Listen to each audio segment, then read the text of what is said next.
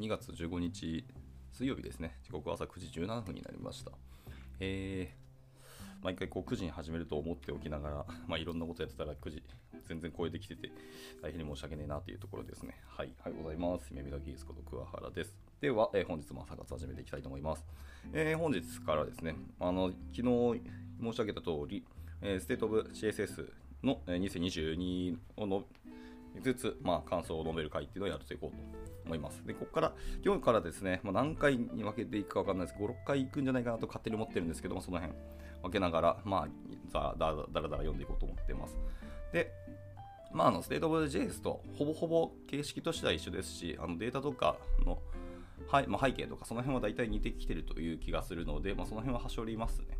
はいまあ、最初にそうだ、例えば年収とか経験年数であったりとか、えー、まあ、ジェンダーだったりなどで結構出てきますけど、 Data Explorer に関してはちょっと今回は割愛しようと思いますので、まあ、その次、回答者の属性ぐらいからざっとやっていこうかなと思います。はい。ではやっていきましょう。えっ、ー、と、ケンジさんですね。おはようございます。ご参加いただきありがとうございます。今日も朝だいぶ遅れてたらだら読み始めようと思ってます。はい。では、えー、 State of、J えー、CSS2022 ですね、やっていきます。最初にまずは、えー、回答者の属性で、居住国とか居住地からですね、はい、やっていきたいと思いますが、えー、まあ、住んでる国どこですか？っていうとこですが、えー、一番多いのは結局、 United of States ですね。 United States of America ですね。はい。USA でした。が、えー、11.7%なので、10%超えるんですね、この回答の。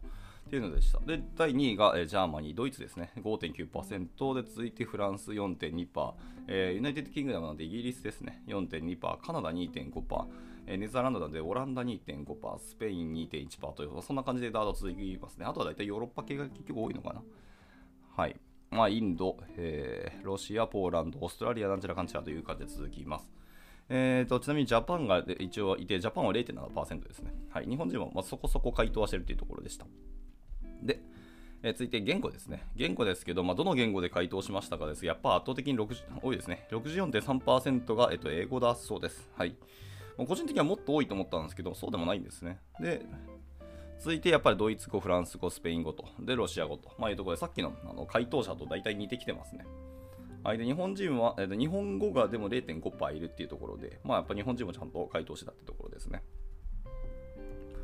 えー、で続いて、えー、サーベイコンプレッションなので、まあえー、何パーセントサーベイ回答しましたかですけど、えー、80から90%の人が、えー、一番多くて66%ですね。はい、で90から100%回答したというのが1.7%なので、意外とみんな、えー、100%完璧には回答してないっていう感じですかね。はい。でそこから、えーと、0から10%が12.7%なので、まあ、最初の方とか、まあ、ちょっとだけ回答して、あとは全部知らんっていうところが多いんですかね。まあ、そんなようなところでした。であとはですね、年齢ですね。年齢はやっぱ JS より CSS の方がちょっと年齢層若そうなイメージがありますね。一番多いのが24から34歳で31.5%で。続いて多いのがでも35から44っていう、まあ、JS とほぼ一緒ですね。で、えー、こっちが20.8%。えっ、ー、と、あとはですね、18から24歳が9.5%とま続きますと。まあ、大体この辺ですね。大学生、大学生終わりぐらいから 社会人ですね。じゃあもう社会人の40代、44歳代ぐらいのところまで。まあ、44も結構少ないと思うんで、40代前半ぐらいまでですかね。が一番多いんでしょうね、ところでした。で、あとは回答者なしっていうのが意外と多いですね。回答者なしじゃないですね。回答なしという、えー、欄が一番、えー、2番目に多いです。29.3%。はいまあ、回答なしでどういうことだと、まあ、無回答だったのか、まあ、無視したのかという感じですね。まあ、100%回答しなくてもいいサーベイですので、まあ、そうなのかもしれないですね。あとは CSS の経験年数、あ、CSS じゃないですね。この業界での経験年数はっていうと JS と大体似てきてますね、これも。一番多くて10から20年。で、19.6%。で、2番目に多いのは5から10年で、えっと、18.2%。で、えっと、続いて2から5年で15.5%で1か、1、2年で7.6%、1年未満で2.3%ですね。はい、あの20年以上がでも8%、まあ、10%近くの人は20年以上の超ベテランなんですね。いや、すごいだと思いました。で、あとも回答者なし、だから回答なしっていうのが28.8%とかですね。はい、であとはまあ会社の規模とか、えー、高等教育の学位とか、えー、その辺はほっといて、まあ、みんな気になる年収ですけども、えー、一番多いのは、えー、50K ダラーなので、えー、50K なので、えー、5万ダラーか。5万ダラーから10万ダラーが、えー、1万多くて20.7%。で続いて、えっと、3万ダラーから5万ダラーが13.7%、えーで次に多いのが、えー、10万ダラーから20万ダラーですね。おお、すごい、超高年収ですね。これが11.4%。で、えー、続いて1万から3万ダラーが9.8%、えー、0から1万ダラーが、えー、5.1%。で、またそれ以下のが4.9%って感じですね。で一応でも200あ20万ダラ以上が2.3%いるっていうのはまたすごい話です。はい、であとはこのアンケート自体ですね、サーベイどこで知りましたかっていうんですけど、まあ、そもそもこの本体の方、ステートオブ CSS 本体が一番多くて、えー、パーセントで出すと46.7%、意外と半分なんですね。はい、あとは、えー、ケビン・パウエルっていうサイトがあるんですかね。これ全然知らんかった。次、次これが第2位で、えーと、10.8%なんですね、えー、ケビン・パウエル。あ、普通にこの方の、えー、ホームページだっつってるんですね。なるほどですね。えー、で、続いて、えー、ツイッターが続きます。続いてはあのツイッター8.5%で、あとは CSS-Tricks ですね。はい、こちらも結構有名なあの CSS 周りのサイトですね。これが5.8%。で、あとはステートオブ JS からステートオブ CSS って名前を知ったっていう人が4.7%みたいな。そんな風に続きますね。結構やっぱ CSS 界隈はもう本当になんか超ビッグな名前の人、あのドンみたいな人がどんあのいろんなブログを書いてて、そこから知ったみたいなところですかね。あと、ジェンダーはまあまあ、大体男性が多くて、次女性で、まあ、ノンバイナリーとか、GNC とかですね。あと、この中にはいないみたいな。あと、回答なしみたいなところですけど、男性61.6%、女性6.5%みたいな感じですね。回答なし29.9%なので、まあ、ジェンダーの回答はしないよっていう、ま、これはなんかなんとなく回答しないっていうのが無難な気もするみたいなところもあったりしますけどね。はい、では続いて、まあ、人種民族はまあまあいいんじゃないですかね。はい。一応でも白人がやっぱり一番多くて48.2%ですね。そこからいきなりもう1桁台に下がるんで、大体白人の方が多いって感じです。はい。で、あとは障害の種類ですね。障害は、まあ特に障害はないよっていうか、まあ、この中にはない障害ですね。あと視覚障害、えー、聴覚障害、聴覚機能、認識機能障害、えー、運動障害ですね。この4つをとりあえずあのピックアップして、で、まあそれ以外のものとかがあればみたいな感じですけど。なので基本的にはま回答出してるのが多いですね、今回は。はい。というので、えー、と回答者の特性でした。では続いて、えーと、機能の章に入っていきたいと思います。機能ですけど、えー、まず CSS の機能として一番最初に、えー、登場するのはレイアウトですね。どうやってが、えーと、画面に要素を配置していますかっていうものですね。というところで、え、レイアウトの機能なんですけど、え、まず1つ目は subgrid です。はい。え、 subgrid ですね。これサーベイ2020年から始まったんですけど、えー、今年に、えー、2022年の、えー、調査では、えー、知らないとか、えーま、何なのか分かんないっていうのが34%。で、えっと、知っているよっていうけど使ったことがないっていうのが55.9%。で、あとは使ったことがあるっていうのが10.2%だそうです。だから subgrid って2020年から実はもう出てたんですね。これちょっと僕は初めて知りましたけど、えー、34%が全く知らないか何なのかわからないっていうのは、ちょっと意外でしたね。まあ、グリッドは絶対みんな知ってると思うんで、えー、 subgrid を知らないっていうのはなんか予想外でしたね。まあ一応でも Can I use が出てて CSS サブグリッド見てみますと、えー、Chrome の最新バージョン、Edge の最新バージョン、Opera IE、まあ IE は置いていて、で、Chrome と Edge で使われ、えっと、対応しないっていうのが結構大きいのかもしれないですね。そう、Safari が確か先駆けだった気がしますけど、あとは Firefox も対応してますね。ところで、iPhone Safari も、えーと、使えるっぽいので、まあ、やっぱり Apple 製品用のやっぱり CSS の印象はちょっと強いですね。はい。で、 subgrid ですけど、コメント実に、えーと、実に126件のコメントがありますね。はい。えーと、結構、えー、好意的なコメントの方が多いんですかね。はい。なんかもう一番最初のコメントが I love サブグリッドって書いてるから、まあそんな好きなんやって感じですね。はい。でもやっぱりサポートオブレガシーブラウザーズってことですね。はい。EG、ID11 とか、まあレガシーブラウザー対応しないから、それはまあそうだよね。っていうので使ってませんよっていう人もいたりですとか。だからこの機能自体へのあんまり批判はなさそうですね。基本的には良さそうというところですけど、まあなかなか結構 IE のコメントされる方多いですね。はいはいはいはい。とか、あとは It's not ready とか言ってるので、まあいろいろ準備できないねっていうところもあったりするのかもしれないですね。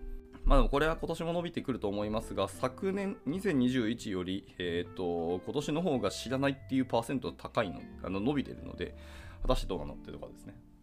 で、また使ったことがあるって方もちょっと減ってはいるので、まあ、これは多分今年の Apple とか Safari がどういう変化していくかっていうのが結構気になります。まあ、あと他のブラウザーですね。えー、Chrome、まあ、Chrome が対応したらこの数字一気に変わるとはもちろん思うので、まあ、Google がこれをどう評価してるかっていうのは気になりますね。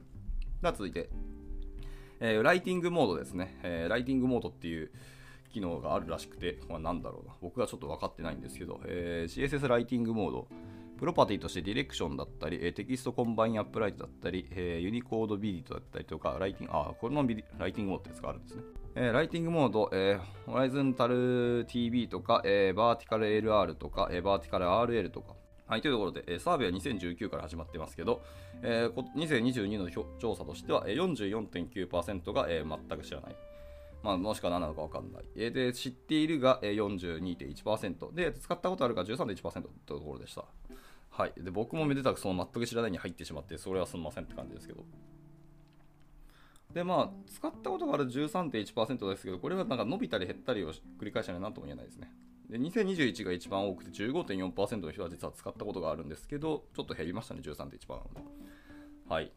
で、えっと、知っているか使ったことがないがバーンと伸びているので、まあ、前回よりはあと少なくともライティングモードっていう存在を知る人が増えたってことですね。2021では全く知らないが57.3%だったので、実に13%ぐらいの人が、えー、認知はしたって感じですね。ちなみにコメントの方ですね、コメントは24件なのであんまりコメントないですね。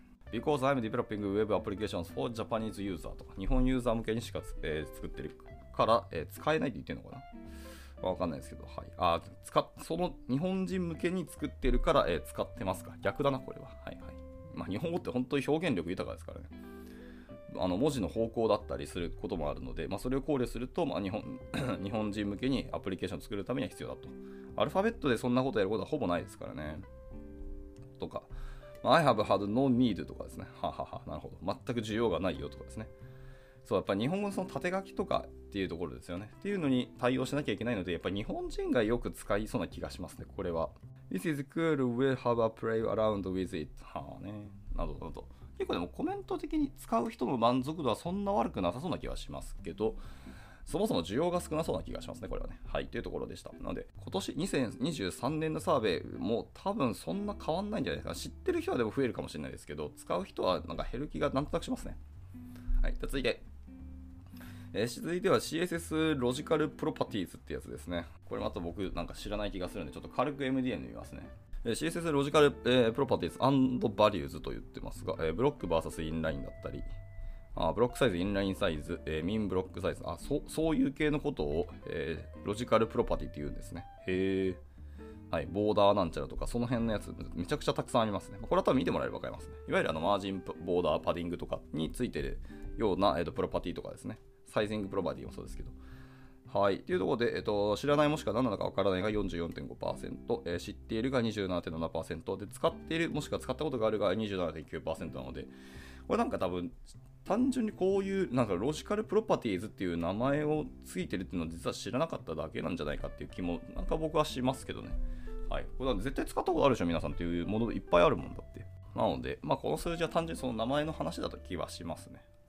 でも本当に使ったことがないんだとしたら、これは逆にどうやって CSS を書いてんだって気もしなくはないので、なんか大変そうだなって気がしますが、まあ単純に認知の話な気がしますね、これは。はい、では続いて、えー続いては aspect、aspect、えー、 ratio ですね。 ratio というものか、 ratio というものか、未だに実は僕は分かってないんですけど、 ratio でなくて ratio って発音するらしいですね。正しい発音は、えー、レイショウですね。はい、わかりました。レイレイシオですね。はい。というところで、まあ、いわゆるアスペクト比の話ですけど、えー、こちら、2022年の調査では知らないもしか何らかわかんないというのが15.3%、知っているが29.9%で、使ったことがあるが55%なので、えー、これはどう評価するかですけど、まあ、順調にでも2020年からサーベイ始まってるんですけど、まあ、結局は増えてますね。順調に増えてます。使ったことがあるっていう人が。はい。ただ、えー、まあ、知っている、使ったことあるを合わせると、約80%、80%、85%かの人がまあ知ってる、もしくは使ったことあるっていうので、まあまあ、みんな頭の中に作るのはありますよってことですね。えー、で、全く知らない方でも意外と15.3%いるっていうのは、これはすごいですね。もう駆け出しの方なんですかね。普通アスペクト比って、まあ、CSS 書いてたらどっかで知ることになると思うんですけどね。はい。で、また使ったっていう人が55%っていうのは、これはなんか、それもこれで意外な気はしますね。一応、 Can I use 見てみますか。まあ、 Can I use 見ると IE だけですね、対応しないのっていうのがあるので、基本的にはみんな使うと思うんですけど、意外と使わないもんなんですね。うーん。まあ、そういうの気にしないで、いわゆる、えー、マージンパディングとか、えっ、ー、と、あのいわゆるレスポンシブ対応してるから特にいらないっていうことになるのかな？わかんないですけど。まあ、なんですかビジネス的に使わないっていう判断になっただけな気もしなくはないが、それでもちょっと数字的には少ないです。なんか60%は少なくとも超えてておかしくないなと思ったんでね。まあこれはでも今年も伸びる気がするので、はい。まあ、2023の結果ちょっと見てみたいところですね、これは。はい。えー、続いてはです、ねコンテンツビジビリティですね。でコンテンツビジビリティですけど、えー、実に2020年からサーベイ始まったですが、全く知らないっていう人が、えーと20えー、50%ですね、50.6%が知らないもしくはなった真ん中、また何なのかわからないです。はい。で、知っているが26.5%。まあでも使ったことないってことですね、これね。で、使ったって人が23%っていうところなので、えー、過半数の人が、えー、知らないというところでした。コンテンツビジビリティっていうのが。これまたこれで、えー、っと、CSS 書くんだったら普通知るんじゃないかと思ったんですけど、まああれか、そう、サファリと Firefox 対応しないと結構でかいのかもしれないですね。まあ、みんな多分普通に見たことあると思うんですよね。コンテンツビジビリティ、まあ、ビジブルかヒルンとかにすると思いますけど、まあ、意図的にこんなことしなくてもよかったりするし、まあ、なんかそういう CSS フレームワークとか使ってて、その辺が吉田にラッあのラップしてくれてて、そっちとして使ってて、実は意識しないっていう人もいらっしゃるかもしれないですね。まあ、少なくとも CSS をあのでで、ベタ書きでコンテンツビジビリティを使うっていう人はでもそんな多くないんだろうなっていう感じです。23%ですからね。で、これ順調に数字、まあ、全く知らないっていう人が数字増えてるのは、これはちょっと僕としては意外ですね。今年もそれが伸びるとしたら、まあ、使わなくてよくなったっていう判断になるかもしれないし、今、あのデザインのトレンドが変わってきたっていう風な評価になるかもしれないですね。これは。なんとも言えないですけど。はい。で、一応ちなみにコメントを見ますと、コメント17件ですね。17件見てますが、えー、HTTP203 と。なるほど。えー、I have used で、えー、visibility っていうのを、えー、使ってます。but not content visibility。はい。コンテンツ visibility としては使ってない。そういうことか。まあ、visibility プロパティは確かにあるので、そっちを使ってますよって人がいると。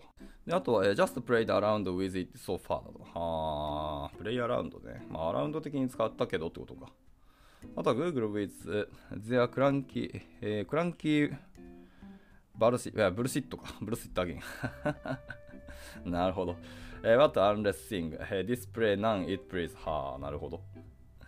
この機能嫌ってそうですね、これ特に。今 Google に対して言ってますけど。はい。unless thing と、はいまあ、考慮が少ないと言ってますね。あまあまあ、いろんな意見ありますけど、まあ確かに普通にビジビリティで良くないわ。あ、確かに言われればそうですね。っていうところです。はい。まあそういう意味でいくと、まあ、この後、えーと、機能の中にビジビリティが来るのかわからないですけど、まあそういう意味では確かにコンテンツビジビリティとして意図的にこうわざわざ使うものとはないかもしれないですね、これは。はいはい、わかりました。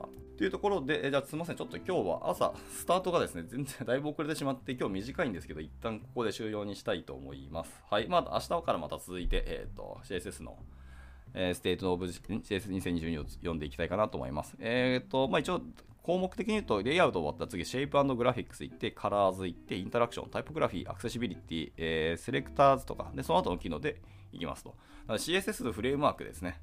まで行くまでちょっと時間かかる感じになりますので、もうしばらくゆるりとお付き合いいただければ幸いです。では、えー、そんな感じで、えー、今日は朝活終了したいと思います。えっ、ー、と、改めて、ケンズですね、えー、ご参加いただき大変ありがとうございました。また、えー、のんびりやりますので、ご参加いただければ幸いです。では、えっと、水曜日、中日ですね、1週間の折り返しですけど、今日も一日頑張っていけたらなと思います。それでは終了したいと思います。お疲れ様でした。